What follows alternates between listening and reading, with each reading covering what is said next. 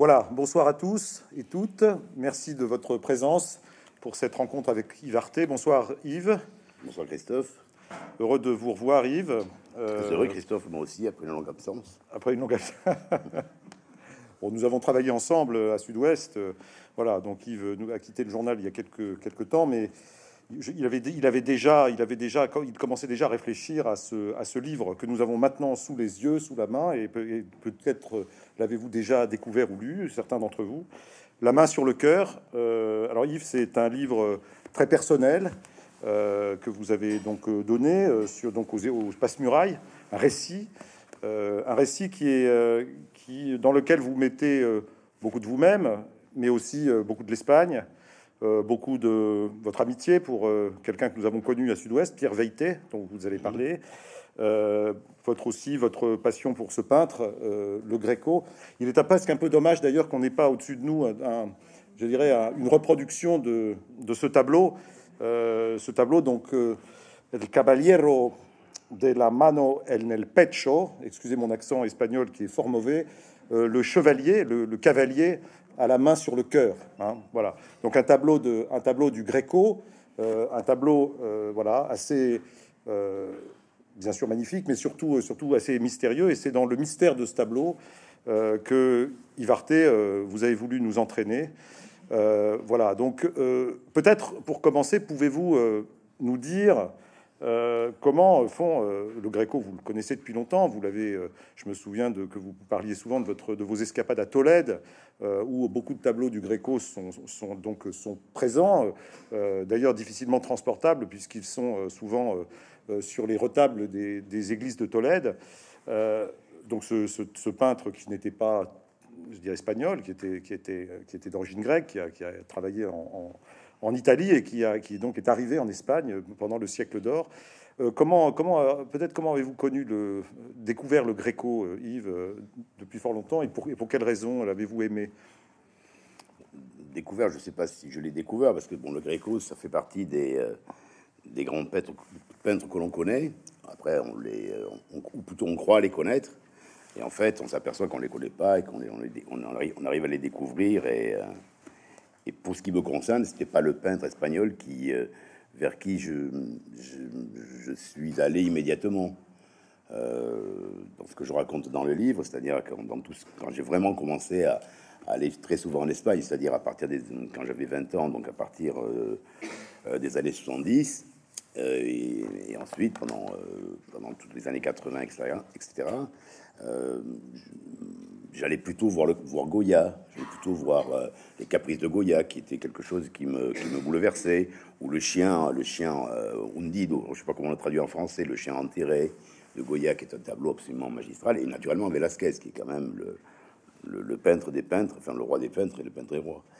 Euh, mais Gréco, non, parce que Gréco, c'est d'abord, premièrement, Gréco, c'est un peintre qui a une mauvaise réputation, qui a eu une mauvaise réputation très longtemps, qu'on a mis très longtemps à redécouvrir, qui a été redécouvert par les romantiques au 19e siècle, et puis ensuite beaucoup par, euh, par Picasso. Picasso s'est beaucoup intéressé au Gréco, notamment pour l'aplat des couleurs, et puis pour les, les deux juxtapositions qu'il fait très très souvent dans, dans, ses représentations. Bref, c'est pas un peintre facile, c'est pas un peintre dans lequel on va immédiatement, mais en revanche, ce tableau qui est peut-être le plus connu, euh, le plus connu du Gréco, est un tableau qui est tout bêtement très très souvent représenté dans les livres euh, d'espagnol que l'on a au lycée parce que c'est un tableau qui représente la quintessence de ce qu'on appelle la hidalguia, qui est la, quintessence de ce que pouvait être la, prestance castillane du siècle d'or de Philippe II. Donc c'est un tableau qu'on connaît, qu'on a souvent vu, et j'ai fait l'expérience euh, quand j'ai commencé à, m'intéresser à, j'ai commencé à écrire ce livre, que je parlais du sujet qui me tenait à cœur, puisque c'était le cas. Euh, je disais, mais vous connaissez le tableau On me disait, non, je vois pas ce que c'est. quand je montrais la photo, tout le monde me disait, mais oui, bien sûr. Donc, euh, c'est à la fois un tableau connu et un tableau totalement inconnu, et qui se double en plus d'un mystère.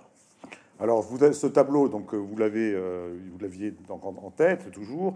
en on est en 2014. Hein, le livre commence en 2014. Donc, lorsque vous décidez de partir à Tolède, euh, pourquoi Tolède? Parce que d'abord le Gréco s'y trouve, et puis parce qu'il y a une rétrospective euh, de ses œuvres à l'occasion du 400e anniversaire de sa mort. Et donc là, vous partez tout seul. Vous tenir à partir seul, d'ailleurs, ce jour-là. Du tout. Pas du tout. Je voulais pas partir seul. C'est en fait l'histoire que je raconte pas dans le livre parce que c'était. Je vous assure qu'il est parti seul. Ça, je suis parti seul, mais, mais à l'origine, je ne voulais pas partir seul. À l'origine, je vais partir avec Philippe Lançon, qui est euh, journaliste à Libération et avec qui je suis ami et euh, qui venait de voir l'exposition. Il me dit j'aimerais bien la revoir, mais je dis si tu veux, on y va. Et puis au dernier moment, euh, Philippe, qui a toujours 40 projets, il en réalise deux, me dit je peux plus, etc. etc. Et après, je devais partir avec un autre ami euh, qui, est, avocat à Bordeaux et qui s'appelle Daniel Lalade, que certainement vous connaissez ici. Et, et, puis au moment où je devais partir avec lui, il a eu un procès très important, il ne pouvait pas se libérer. Et puis je me suis dit, c'est quand même. J'ai failli renoncer. Je me suis quand même idiot, c'est une expo que tu reverras jamais. Pourquoi, pourquoi je, ne pouvais jamais la revoir Je jamais pu la revoir. C'est tout simplement parce qu'à l'occasion de ce 400e anniversaire, euh, l'ensemble des tableaux du Gréco, les plus, pas l'ensemble, mais pratiquement la totalité du tableau du Gréco, ont été rassemblés à Tolède et très exactement, très exactement dans le lieu pour lequel ils avaient été euh, commandés et exposés la première fois par quand le peintre les avait terminés. Donc c'était quelque chose d'exceptionnel parce qu'on se retrouvait d'une certaine manière dans pratiquement dans l'ambiance euh, que l'on pouvait supposer être celle euh, que dans laquelle le Gréco avait, euh, pour la première fois, accroché ce tableau.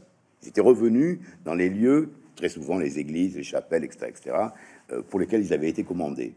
Donc, c'est quand même trop rare pour, pour louper un truc pareil, et c'est comme ça que je suis parti tout seul à Tolède. Et à mesure que je suis parti, que je fais ce voyage, peu, peu à peu, peu à peu, me sont revenus des souvenirs, des souvenirs qui ne sont pas ceux que j'évoque simplement dans le livre, mais d'autres souvenirs et notamment quand je, faisais, quand je partais sur les routes en Espagne, euh, lors de voyages, euh, quand j'avais donc 30 ans, voire 40 ans de moins. Alors vous partez, vous partez donc sur les, sur les, sur les routes de Castille, euh, vous partez donc seul, mais avec quand même dans l'esprit que vous avez traversé l'Espagne de très nombreuses fois avec le deuxième personnage de, de, ce roman qui est Pierre Veilleté. Donc Pierre Veilleté, un ancien collègue mmh. euh, décédé en 2013, euh, qui, euh, qui, a été un de vos meilleurs amis, ou en tout cas quelqu'un qui, qui, a beaucoup compté pour vous. Peut-être pouvez-vous le, tout déjà évoquer Pierre Veilleté, puisque je crois que dans la salle, certains d'entre, d'entre vous l'avaient connu. personnage très... Alors lui aussi, comment dirais-je Ambivalent, on va dire. Ambivalent, portant, portant à sa façon, un peu comme Gréco, et puis un peu aussi comme le personnage dont on va parler, ce Juan da Silva qui est sur le tableau, a une part de mystère. Hein. Oui, parce que bon, j'ai, est-ce que j'ai, est-ce que j'ai été ami avec lui? Oui, moi, j'ai été ami avec lui. Lui, ça, enfin, quel que soit, je pense que j'étais l'une des personnes qu'il a le plus côtoyé jusqu'à la fin, pour être très franc, puisque euh, on a déjeuné ensemble huit jours avant sa mort supposée, puisqu'on ne sait pas quand il est mort. Et, d'ailleurs, non seulement on ne sait pas quand il est mort, mais la seule chose dont on est à peu près certain, c'est qu'il est mort très exactement comme il le décrit dans son, dans son, livre que je trouve être le meilleur de ce qu'il a écrit, qui s'appelle Marie Barbola. C'est incroyable, mais c'est comme ça. C'est-à-dire que la fin du livre de Marie Barbola, c'est exactement la façon dont Pierre Veilleté est mort. C'est-à-dire que la femme de ménage rentre dans la chambre, le découvre sur le lit, il est mort, et il avait raconté qu'on découvre l'héroïne Marie Barbola, morte quelque temps après sa mort, on ne sait pas quand, par la femme de ménage. C'est une coïncidence extraordinaire, mais qui en même temps dit le, mystère total qui a toujours entouré ces personnages. Et Dieu sait que je l'ai connu, on a fait beaucoup de voyages ensemble, on a fait un film ensemble, il m'a fait, débuter, il m'a fait écrire. C'est quelqu'un qui a été très très important dans ma vie. Et, euh, mais je ne pourrais pas dire que je le connaissais dans sa totalité. Donc ce mystère qui a toujours entouré, qu'il cultivait d'une certaine façon, très certainement pour se protéger, euh, parce que c'était quelqu'un qui était beaucoup plus fragile que ce qu'il laissait paraître. Euh, euh, quelqu'un qui m'a qui, m'a manqué euh, dès sa mort et qui me manque toujours.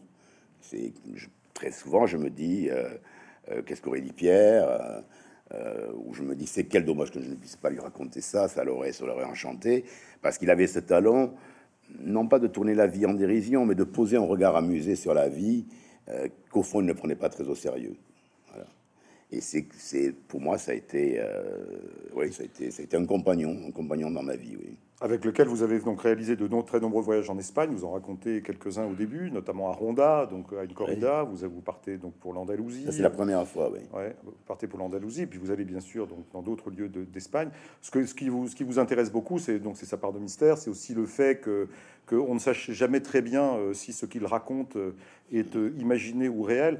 il y a une anecdote qui m'a fait sourire, moi qui suis amateur de vélo, mais à un moment donné, vous êtes à, vous êtes à Tolède et puis vous allez vous, vous rencontrez Federico Bahamontes, qui est donc... On va dans son magasin de cycle. Ah, qui est un magasin de cycle donc à Tolède, qui est l'ancien, donc pour ceux qui connaissent le vélo, qui, est, qui a été l'aigle de Tolède, un des plus grands grimpeurs de l'histoire du Tour. Euh, et qui est impeccable dans son petit costume, donc devant sa, devant sa boutique de vélo. Et à ce moment-là, donc vous lui serrez la main, vous parlez avec lui, et la vérité vous dit Je l'ai vu en 1959 au Tourmalet. Et vous savez pas si c'est vrai. Non, je, suis persuadé que c'est faux, mais ça peu importe. Ça, c'est pas, ça, c'est pas. Avec Pierre, c'était pas le problème.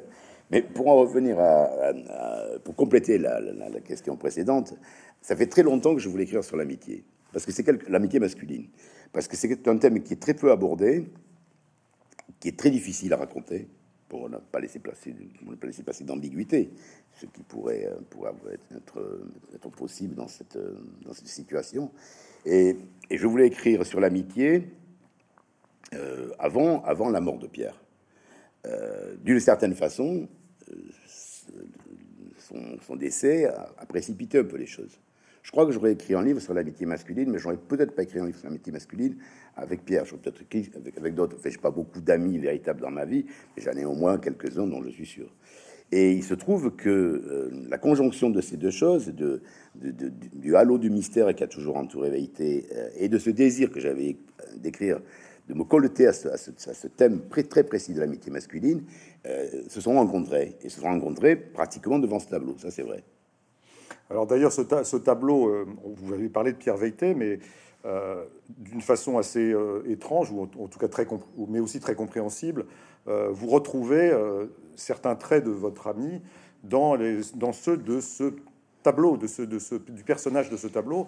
À un mm. moment donné dans le livre, je n'ai pas le passage exact, mais vous, vous, vous, vivez un moment de pure superposition entre les traits de, les traits de, les traits de Juan da Silva et ceux de Pierre Vété. Est-ce que c'était, c'était vraiment votre, c'était vraiment votre volonté d'y voir cette ressemblance? Est-ce que ça vous a réellement euh, poursuivi cette ressemblance? Euh, Non, pour, pour, écrire un livre, il faut de temps en temps euh, mentir également. Bon. Alors, je ne vais pas vous dire que Juan de Silva ressemble très pour très à Pierre Vété, mais en revanche, ce qui est vrai, c'est que ce qui m'a immédiatement intrigué et, euh, plongé totalement dans le tableau, c'est la légende qui accompagnait le tableau. Parce que la légende qui accompagnait le tableau était, à mon avis, extravagante. Elle disait, euh, Juan de Silva, peut-être, alors que c'est rare quand même, euh, peut-être euh, espion à la solde de, de Philippe II, traître, racontant un peu de sa vie, et finalement ambassadeur au Portugal. Et quand j'ai lu cette légende, qui était très très surprenante par rapport à celle que j'avais lue au Prado des années auparavant avec Pierre Veilleté, ce qui m'a ce qui m'a stupéfait, et c'est là où j'ai trouvé la ressemblance avec Pierre, euh, c'est qu'il mettait la main sur le cœur et disait dans, un, dans une position de serment. Or, toute l'ambiguïté est là. Normalement, ce tableau, il est considéré avec cette position comme quelqu'un qui, jure fidélité et ne peut pas justement être un parjure. Mais si jamais il pose la main sur le cœur pour une autre raison, qui est celle de dire mais je n'ai pas menti, ça veut dire qu'il a menti. Et alors là, cette spirale d'interrogation m'a ramené à ce que systématiquement je me retrouvais à Pierre Veilleté, quand je savais pertinemment qu'il mentait, qu'il me disait je vous jure que c'est vrai en posant la main sur le cœur. Et ça, je l'ai vu faire tellement de fois mais c'est des choses absolument invraisemblables que je raconte dans le livre. D'ailleurs, j'ai eu ma fille qui, vit, qui, vit, euh, qui ne vit pas en France, et donc je l'ai rarement au téléphone. Elle a fini le livre, là, je sais pas pourquoi, elle a mis deux mois à le lire. Normalement, il se lit en un jour et demi, mais bon, peu importe. Mais bon, ça, c'est une autre histoire. Elle m'a dit, je me suis marré, je me suis marré de, de multiples fois. Et tant mieux, parce que je voulais pas faire un livre triste, c'est peut-être rempli de nostalgie, mais ça c'est une autre histoire. Mais je voulais pas faire un livre triste. Et Pierre était un enchanteur de vie. C'était quelqu'un qui m'a fait hurler de rire. Je me, je me suis marré avec lui comme rarement j'ai ri avec quelqu'un. Et mais pour cette raison-là, parce que je savais très bien quand il mentait, mais ces mensonges m'amusaient et ça m'enchantait de le voir mentir comme ça, comme un enfant, quoi. Un affabulateur. Pas tout à fait, parce qu'il lui-même n'était pas dupe de ce qu'il disait. Mais ils s'en foutaient, c'était comme ça. Mm-hmm. Alors, le, le c'est pas un livre triste. Néanmoins, le, néanmoins, le, le chevalier à la, à la, main sur le cœur n'a pas l'air d'être un comique troupier, on va pas le dire. Hein. Il, est, il, est, plutôt, euh, il est plutôt, plutôt sombre. Euh, alors, alors, tout le mystère, parce que rentrons un peu dans le vif du sujet, mais euh, tout le mystère, c'est de savoir évidemment qui était cet homme. Alors, alors donc, lorsque vous découvrez son, son, visage, enfin, redécouvrez son visage, il y a surtout ce cartel qui vous intéresse, qui mm. raconte, qui est, qui est, une sorte de courte biographie du personnage. Et en fait, ce n'est pas ce à quoi vous vous attendez. Vous, d'ailleurs, vous dès la page 10, vous, vous citez intégralement ce cartel, et on, est à, on, est, on a affaire donc à, alors là, un certain euh, Juan da Silva, euh, euh, donc comte de Porto Alegre, euh, dit le manchot. Hein, ou le mutilé. Pourquoi le manchot le mutilé? Si on regarde bien le tableau, on s'aperçoit qu'il a une épaule, une épaule droite et puis une épaule fuyante. Et en fait, cette épaule fuyante est une épaule qui dégringole même. Euh, et donc, donc on, s'imagine très bien que le bras, le bras qui est au bout de cette épaule est un bras euh, désarticulé. Est un bras désarticulé. alors donc, donc voilà. Alors donc, à qui avons-nous affaire? Le cartel nous le dit, c'est un, c'est un. C'est donc le mango qui pourrait être un espion, etc., etc. Voilà. Donc je me suis demandé qui avait pu écrire ça, parce que fatalement, si c'est pas la, si c'est pas le même cartel qu'au Prado, euh, ce n'est pas quelqu'un du Prado qui l'a écrit. Et, donc j'ai mené une enquête. Alors j'ai fait très facilement. Je suis allé voir le, j'ai demandé rendez-vous à la conservatrice du Prado, rendez-vous que j'ai obtenu, mais dans l'instant, j'ai envoyé en mail. Trois, heures après, j'avais une réponse me disant quand vous venez vous à l'Espagne, je, je sais votre disposition. Laetitia Ruiz. Laetitia Ruiz. Ce qui est quand même, enfin, j'étais quand même stupéfait. Je me suis mis dans la peau d'un journaliste espagnol qui écrit au conservateur du musée du Louvre, je suis pas sûr qu'il aurait eu cette même réponse. Mais enfin, bref. Euh, donc, je l'exotisme du, du, journaliste français. Non, je crois pas. Je crois qu'il y a en Espagne une courtoisie, euh, peut-être de notre âge, mais qui n'existe plus en France, tout bêtement. Oh, Yves, ne dites pas ça. Oui, Christophe, je dis ça, oui. Ne généralisez pas. Bon, enfin, toujours est-il que... Mais, prenez rendez-vous avec le conservateur du Louvre, on en, on en reparlera. Bon. Ensuite, donc j'ai cherché qui avait fait, qui avait écrit le livre de l'exposition. Et le livre de l'exposition a été écrit tout simplement par Juan Marias, euh, ce qui a ouvert une autre porte sur, une autre histoire, mais qui était trop pour raconter, qui fait Fernando Marias. Fernando Marias, pardon, qui est le, frère de Javier Marias et le fils de Juan Marias. Donc une famille, une famille une famille hein. dynastique d'intellectuels madrilènes qui est euh, inouïe. Javier Marias est très certainement l'un des meilleurs écrivains euh, européens d'aujourd'hui, actuel, moderne. Euh, son père était, euh, était un, républicain qui avait été chassé après par le franquisme, qui était parti à Princeton, à Princeton et qui était très ami avec Nabokov. Enfin, c'est une dynastie intellectuelle comme, il y en a peu, comme ça, il n'existe peu dans le monde. Et, et donc, et donc vous donnez rendez-vous à Fernando Marias, dans, un très bon petit restaurant d'ailleurs. Hein. C'est lui qui m'indique où, on va et c'est un, restaurant, euh, paraît-il fréquenté par Zidane, donc à l'époque où il était au Real de Madrid. Et, euh, donc je, le vois, je lui dis mais est-ce que c'est vous qui avez écrit ce cartel sur Poinon? Je dois dire qu'il était un peu ennuyé parce qu'il n'avait pas envie que. D'abord, il était à mille lieues de soupçonner qu'un journaliste français ait pu remarquer ça. Puis c'était passé totalement inaperçu. Ça l'ennuie un peu de monter une polémique avec le Prado. Bon, après, il a dû se dire ça ne sera jamais traduit en espagnol, je suis tranquille. quelle erreur Et euh, ben, peut-être qu'effectivement, peut-être quelle erreur, parce qu'il n'est pas impossible qu'il soit traduit en espagnol. Mais en fait, on saura ça la semaine prochaine. Bon, enfin, bref, passons. Et donc, euh, le, il me dit, c'est moi qui l'ai qui, qui, qui, fait ce cartel. Mais je dis, mais d'où tenez-vous ça? Enfin, Comment vous avez pu inventer un truc pareil? C'est mais dit, j'ai rien inventé du tout. Mais allez chercher, je vais vous donner des références. soyez patient et vous allez trouver la, les sources. Et donc, euh, je, je, me suis effectivement penché sur le sujet. Et j'ai découvert, alors là, c'est là où Internet vous fait gagner un temps aujourd'hui absolument faramineux, quelque chose qui s'appelle, je vous dis pas en espagnol, ça s'appelle La vie à la cour de Philippe II. Et dans La vie à la cour de Philippe II, qui est un, ouvrage collectif écrit par des universitaires euh, euh, castillans, euh, il y a, pour faire le tableau, il y a plusieurs types de, de, gens qui participent à la vie de la cour. Alors, il y a le prêtre, il y a le financier, il y a le conseiller, et il y a l'ambassadeur espion. Et l'ambassadeur espion, c'est Juan de Silva. Et j'ai donc trouvé la vie de Juan de Silva par l'intermédiaire de cette étude d'universitaire madrilène euh, que, j'ai trouvée sur le net. Et la vie, effectivement, de cet homme-là qui n'est peut-être pas gay, est absolument mais incroyable. C'est une vie insensée. Alors évidemment, alors évidemment, une vie beaucoup plus romanesque que celle de, que celle de, la, de, l'option 1, parce que ce qu'il faut que les gens comprennent, c'est qu'il y, a deux Juan da Silva. Il y a, il y a celui dont on pense qu'il est le modèle du tableau, donc, qui était un homme qui était donc on appelait le marquis de Montemayor, c'est ça, chef militaire de la forteresse de l'Alcazar, notaire du royaume sous Philippe II. Donc, donc un personnage officiel important de la cour.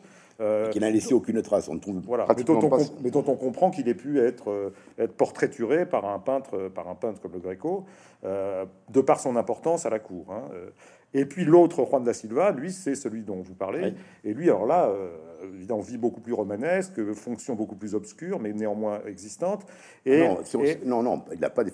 Quand, sous Philippe II, il n'a pas du tout des fonctions obscures. C'est quelqu'un qui, au contraire, qui, aspire à un grand destin, qui n'aura jamais, euh, mais, euh, mais qui, qui, est très connu et qui, même à un moment donné, est flamboyant. Parce que c'est un, il commence euh, par être page de Philippe II. C'est un, poste considérable. ensuite, Philippe II, qu'il a connu comme enfant, le nomme comme précepteur de son fils, son fils qu'il est, et, et la, la, réciproque est vrai, puisque le fils est le père, et qui devient, qui est normalement le successeur désigné, qui, dont, le Philippe II comprend très rapidement qu'il est fou, qu'il faut l'enfermer et qu'il n'y a, aucune, aucune, aucune, euh, aucune autre alternative avec lui. Et, et donc, le, précepteur qui, en fait, est chargé de le surveiller euh, et de, calmer ses délires, euh, c'est Juan Silva. Donc, c'est un poste extrêmement important. Et ensuite, il, il accepte une mission qui l'amène à Oran, puisqu'Oran est une ville espagnole et qui va le rester euh, jusqu'en 1772, je crois. Euh, et qui euh, où, il où, il mène des combats, où il, où il, mène des combats extrêmement importants. Et ensuite, il, revient, il rentre à la cour. Il a encore un autre rôle qui est un rôle très très important puisqu'il est chargé de surveiller comme espion le roi Sébastien du Portugal, qui lui-même est un peu dérangé. Tout ça, quand même, c'était des mariages très consanguins. On a vu comment ça a fini. Euh, et, qui lui-même est un peu dérangé. Et donc, on s'est chargé de, le suivre jusque dans la pire des catastrophes, qui est donc euh, la bataille d'Al-Qasibir, euh, qui est qu'on a appelé la bataille des Trois Rois, et qui est une bataille où il, perd, où il a perdu son bras. Il a un bras désarticulé par un coup d'arquebuse. Et donc il est racheté, il y a une rançon pour le racheter donc on, voit tout de suite que c'est quelqu'un de très très important. Alors donc c'est un homme qui a conscience, qui a conscience d'avoir beaucoup servi son roi, d'avoir été, d'avoir été euh, fidèle à son roi, de lui d'avoir rempli des missions difficiles, euh, et, dans son entourage, et puis ensuite au, service de sa politique, puisqu'en fait il va, il est chargé, il est envoyé au Portugal pour euh, pour que je régler, essayer de régler la succession, de enfin comment dirais-je, permettre à la couronne d'Espagne de, de, mettre la main sur la couronne du Portugal, mm-hmm. et donc de faire un travail d'ambassadeur, mais aussi de Hein, de, un travail de contrainte hein, euh, habile. Donc il a beaucoup, il a beaucoup de qualités. Mais, mais euh, lorsqu'il rentre à la cour, c'est là que c'est là qu'il s'aperçoit qu'il ne fait pas partie du premier cercle comme il aimerait en faire partie. Exactement. C'est bien ça. C'est-à-dire qu'il veut rentrer dans ce qu'on appelle la junta. Et la junta, c'est un, conseil qui entoure le roi, qui est un conseil très restreint. Il y a 4-5 personnes. Son ambition, c'est de rentrer là et de devenir, grosso modo, le, le conseiller officieux de Philippe II. Et ça, c'est quelque chose auquel il n'arrivera jamais.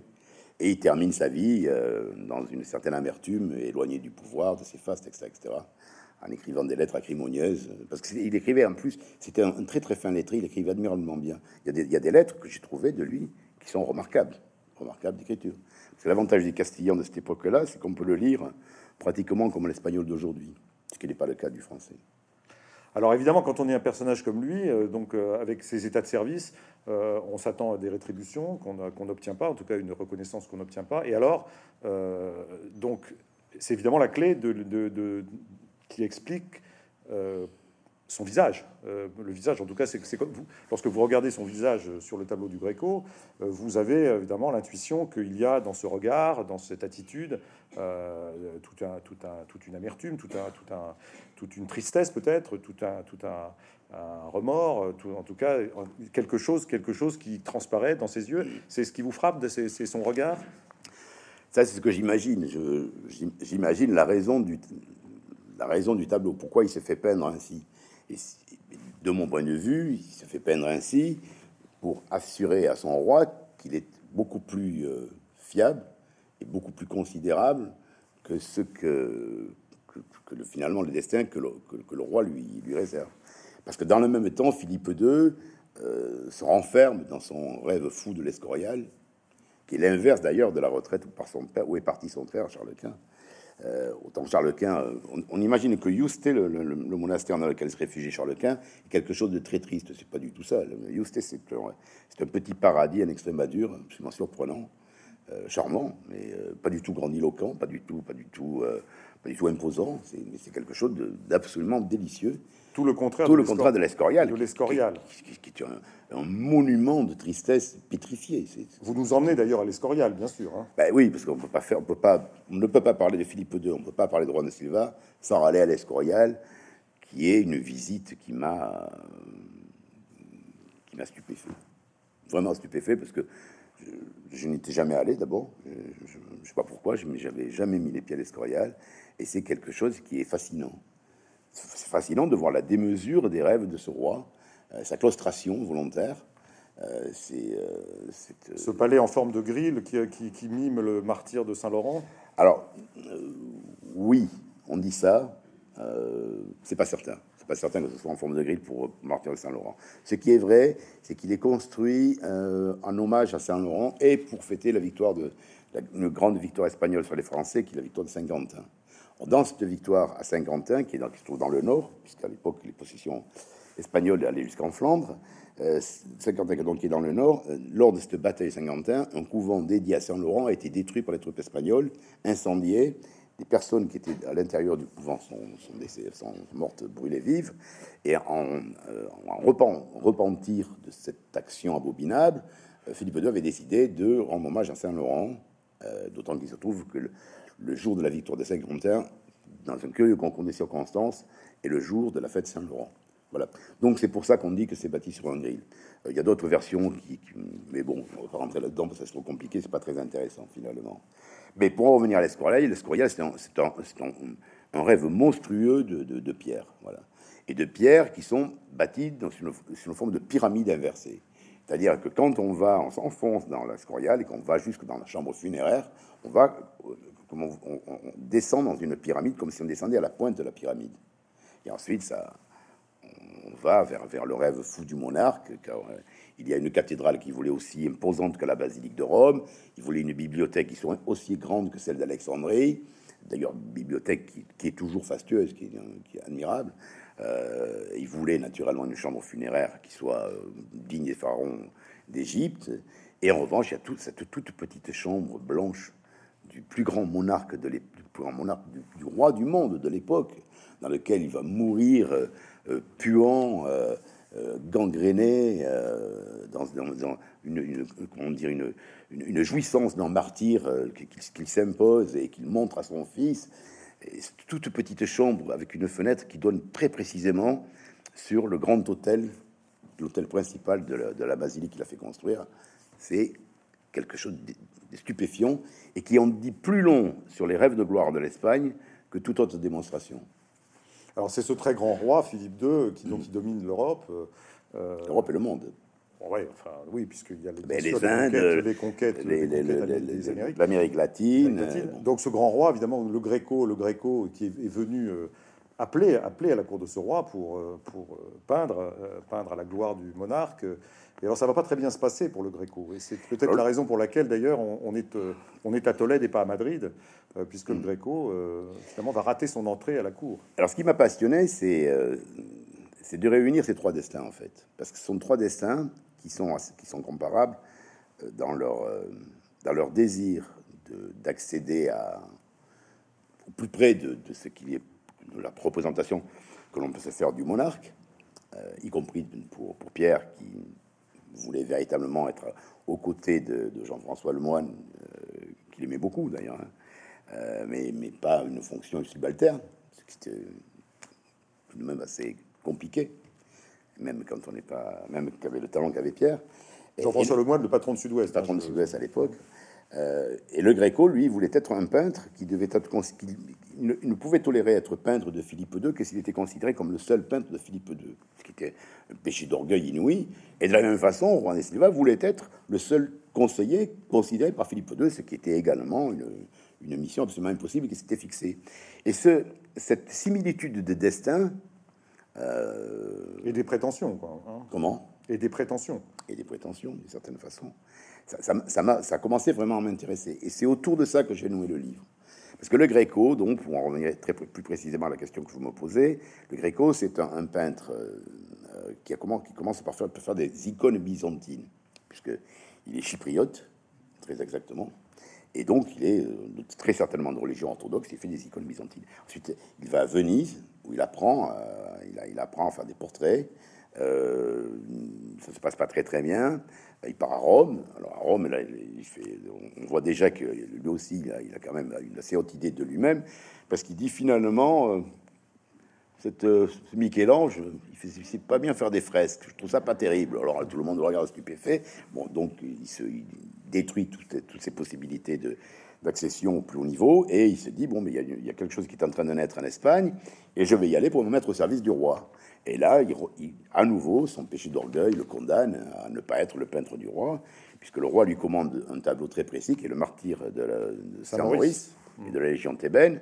Saint Maurice est un capitaine d'une légion c'est-à-dire les troupes d'élite de l'époque qui se convertit à la, à la, à la foi catholique euh, qui devient donc chrétien, et euh, l'empereur lui demande de, d'abjurer sa foi, sa nouvelle foi, et de demander aux hommes, puisqu'il a décidé, d'une façon autoritaire, décidé que ces hommes étaient devenus également catholiques comme lui, de, d'abjurer, de, revenir à, l'adoration de l'empereur. Saint Maurice doit convaincre ces hommes qu'il il est hors de question, et il demande à ses légionnaires aguerris de remettre leur épée, de se laisser, de se laisser égorger. Euh, et son, c'est la commande que, le roi fait au Gréco. Mais le Gréco, lui, en fait l'interprétation personnelle. Et il fait, au lieu de faire ce que demande le roi, c'est-à-dire euh, un tableau édifiant, où avec des têtes coupées, du sang qui, qui, coule, et des veines en gros plan, il fait une discussion de gens charmants qui s'intéressent, il dit, finalement, on va se laisser égorger. Enfin, il fait toujours contraire ce que le roi. Ce qui fait que, bon, le roi est stupéfait, il dit, mais, c'est quoi ce type qui, qui refuse ce que je lui demande de faire? Et donc là, son destin est fracassé. Et il décide, puisqu'il ne pourra pas être le peintre de la cour du roi, il deviendra le peintre de Tolède. Et c'est comme ça qu'on arrive à Tolède, où il reste. Il aurait pu tourner le dos, il aurait pu rentrer en Italie, euh, il aurait pu. Euh, non, parce qu'en Italie, c'était légèrement grillé en disant que Michel-Ange était un peintre médiocre. Donc, ou partir, ou partir plus loin. Ça devenait gênant. Il aurait pu choisir de partir plus loin. Mais après, il y avait plus grand chose. Il y avait la France, mais à l'époque, c'était pas terrible. C'était en pleine guerre de religion.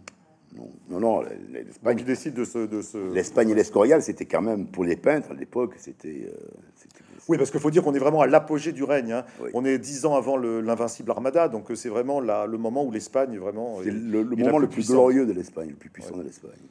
Moment après lequel, ensuite, euh, la vie sera une longue pente descendante.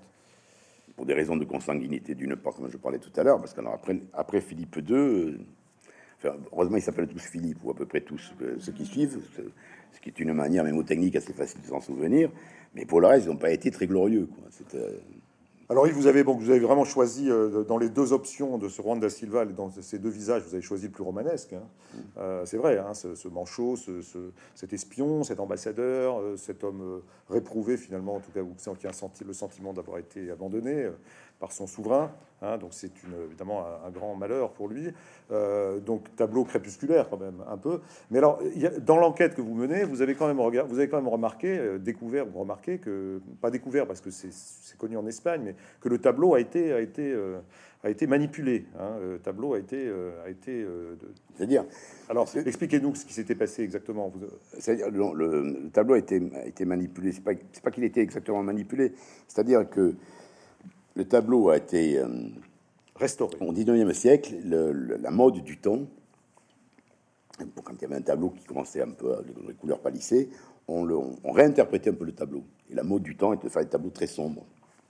Donc le fond du tableau avait été assombri volontairement.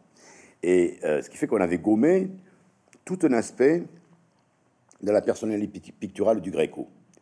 Et euh, quand il a fallu à nouveau restaurer le tableau, et ça se passe en 1992, je crois, on confie le tableau au grand restaurateur du Prado, qui est, parfaitement intègre, et euh, il découvre, grande stupéfaction, il étudie le, tableau rayon X, il découvre que sous cette couche noire qui, donnait cet aspect sombre, inquisitorial, sévère à l'Hidalgo, Caballero de la Manuel Pecho, il y a des différences et notamment un fond qu'on retrouve dans notre tableau du Gréco, qui est un fond gris rosé. Et ce fond gris rosé laisse apparaître cette découpe de la cette, curieuse dissymétrie des deux épaules. Et c'est à partir de ce moment-là qu'on commence à s'interroger sur euh, euh, ce, quel était le tableau d'origine et, ce qu'il ce pouvait véritablement représenter. Ce qui explique pourquoi la nouvelle version, la nouvelle identité que l'on imagine euh, donnée au, au Cavalier de la Manon del Pecho ne peut apparaître qu'à partir de 1990, puisqu'on découvre et ce fond gris rosé et cette épaule, cette épaule dissymétrique. C'est ce qui explique pourquoi c'est assez récent et que ça va à l'encontre de tout ce qui avait été dit. Mais ce qui est très drôle, en revanche, c'est que euh, cette restauration du tableau n'est pas du coup d'un député. Imagine, je ne sais pas pourquoi. C'est à peu près comme si aujourd'hui Mélenchon se mêlait de peinture au Louvre. C'est à peu près ce qui s'est passé. C'est un député communiste. C'est hein. un député, enfin, un député communiste. C'était pas, pas, pas communiste. Mais enfin, peu importe. C'était assimilé aux communistes, valencien, qui brusquement s'est érigé en, défense de la, de, la monarchie, de l'hidalguia espagnole, et qui a dit mais c'est une honte d'enlever ce noir qui va si bien à ce tableau. Enfin, on sait de quoi il se mêle, mais c'est mais ça, ça, a fait une bataille. C'est comme si aujourd'hui une restauration du tableau au Louvre euh, donnait un débat à l'Assemblée nationale mené par Mélenchon dans le rôle du défenseur de la monarchie. Vous voyez un peu l'absurdité de l'histoire. Donc, bref, depuis ce type-là qui s'appelle Alcatara, c'est revenu à ses, à ses, euh, à ses amours valenciens, il s'occupe de défend les langues régionales. Il défend les langues régionales aujourd'hui, notamment le valencien qui n'est pas encore assimilé à une langue régionale. Bon, bref, donc euh, et tout va bien pour le tableau. Donc le, restaurateur a été, rétabli dans sa, gloire et ses, honneurs. Mais ça a donné lieu à une histoire extrêmement amusante et, euh, et que j'ai retrouvée dans les articles de presse de l'époque. Alors c'est donc cette enquête, euh, cette enquête picturale que vous menez, bon c'est évidemment le, c'est la, la colonne vertébrale du livre, mais il y a quand même beaucoup de choses dans ce livre qui est personnel, qui est, qui est aussi assez, qui est très aéré aussi parce que vous êtes vous traversez plusieurs fois la, la Castille. On est en Castille, hein, donc la Castille c'est les Hidalgo, c'est Tolède, cette fière euh, cette ville fière et au perché euh, qui domine ce, ce, plateau immense. Vous aimez beaucoup le plateau de la Castille. Mm-hmm. On est lorsque lorsque lorsque le Gréco peint le, le, le Caballero, nous sommes à l'époque de Cervantes aussi, hein, donc euh, euh, vraiment c'est le c'est le comment dirais-je l'ombre de Cervantes passe. Vous parlez d'ailleurs, vous passez à, dans sa dans son sa ville puis vous et vous dites aussi à un moment Yves que que le, le Caballero et, le Quichotte sont d'une certaine façon deux versions deux versions euh, complémentaires, euh, finalement, du même type humain. Vous dites ça? Euh, Non, je pense que c'est pas des versions complémentaires. C'est la même version interprétée d'une manière différente. C'est-à-dire que le Quichotte, c'est grosso modo l'Hidalgo moqué. Mais c'est le, le, même, c'est la même, la même personnalité, c'est la, c'est la même entité castillane. C'est pas espagnol, c'est l'entité castillane profonde. Et l'une est tournée en dérision par Cervantes, alors que l'autre est, peinte dans sa, dans son apothéose par, par le Gréco pratiquement au même moment. Bon, Cervantes écrit, donc il chante un tout petit peu plus tard que le, que, le Gréco que peint, euh, le Juan de Silva. Mais, euh, mais c'est une similitude insensée dans, dans, le, dans le, ce que veut être Don Quichotte et ce que veut être de Silva. Ils veulent être finalement la même chose. Les, les, les, hommes seuls euh, capables de, de n'avoir à rendre compte que devant Dieu et devant le roi. Bon, et pour Don Quichotte, devant Dulcinée. ça, c'est une autre histoire. En tout, cas, quand, en tout cas, quand vous traversez la Castille, vous êtes sur les routes du Quichotte, vous êtes sur les routes. Euh, Mais quand je traverse la Castille. Qu'est-ce que euh, vous aimez en Castille? Qu'est-ce qui vous plaît tant euh, dans, ces, dans cette, cet univers-là, ce paysage? Peut-être le sentiment d'un monde qui n'est pas fini. Cette, vastitude ceci à la portée de la main, cette, euh, ces ruines, euh, ce souvenir d'une Espagne glorieuse et, dont, on, perçoit très rapidement la, euh, la gloire passée et la déchéance. Et comme ce sont des thèmes qui m'ont toujours été, qui m'ont toujours intéressé. Et puis, je traversais la Castille et l'Extrémadure et le Portugal avec, Pierre Veilleté. Et, et, surtout, ce que je voulais dire à travers l'amitié que essayer de raconter ce qui pouvait être une intimité masculine, je voulais rappeler aussi combien Pierre Veilleté, euh, dont on, hélas on se souvient trop, trop de, mon point de vue de sa fin, a été euh, quelqu'un de majuscule, pas simplement pour moi. Ça a été un type admirable, C'était, quelqu'un d'une culture inouïe. C'était quelqu'un d'un talent littéraire, c'est même pas la peine d'en parler. C'était, contrairement à ceux qui se racontent aujourd'hui à Sud-Ouest, un immense journaliste, un très grand rédacteur en chef, quelqu'un qui avait une préscience des événements, qui n'est pas capable de comprendre ce qui allait se passer. Euh, ça a été vraiment quelqu'un qui, euh, dans l'histoire de la presse, je, pèse mes mots, dans l'histoire de la, seconde partie de la presse du XXe siècle, a été quelqu'un de très important. C'est quelqu'un qui a inventé, qui a réinventé un journal qui s'appelait Sous-Est Dimanche. Non, c'était, quelqu'un de, de, de majuscule. C'est bon, c'est ça, c'est un aspect de sa personnalité dont vous parlez peu dans ce livre, donc euh, parce que évidemment, enfin, vous l'évoquez comme ça en filigrane, on le comprend, mais non, mais on, on comprend, on comprend mieux que ce n'est pas la caricature à laquelle on a voulu le réduire ensuite. Voilà, mais enfin ceux qui découvrent, ceux qui découvrent évidemment votre œuvre et ceux qui le découvrent évidemment ne, ne savent pas ça. Hein. Euh, en tout cas, c'est ce Mais qui ils est- le savent maintenant. Voilà, maintenant ils le savent. En tout cas, c'est un, en tout cas c'est un merveilleux introducteur de, de- en Espagne, puisque l'Espagne vous la connaissiez, mais au fond, c'est lui qui vous la, il vous la révèle d'une certaine façon, Non, c'est pas différente de celle que vous pensiez. Pas tout à fait. On avait des Espagnes complémentaires. Et euh, c'est plutôt ça, si vous voulez. C'est que mon Espagne, moi, elle était, finalement plus réelle que la sienne, et lui, c'était une Espagne rêvée. Et c'était amusant de, faire un voyage avec euh, une Espagne réelle, une Espagne rêvée. C'était très drôle, quoi, parce que donc je ne vois pas le redire, mais il raconte à peu près n'importe quoi. Euh, quand, il, on rentrait dans une ville, il étudiait le guide pour me dire qu'il la connaissait très très bien. Bon, bref. Mais, peu importe, c'était une Espagne rêvée, c'était une Espagne qu'il avait lue et qu'il voulait revoir. D'ailleurs, il lui arrivait assez souvent de vous, dire, de vous raconter des choses qu'il venait de lire dans un guide. hein. Parfois, ça lui arrivait, oui.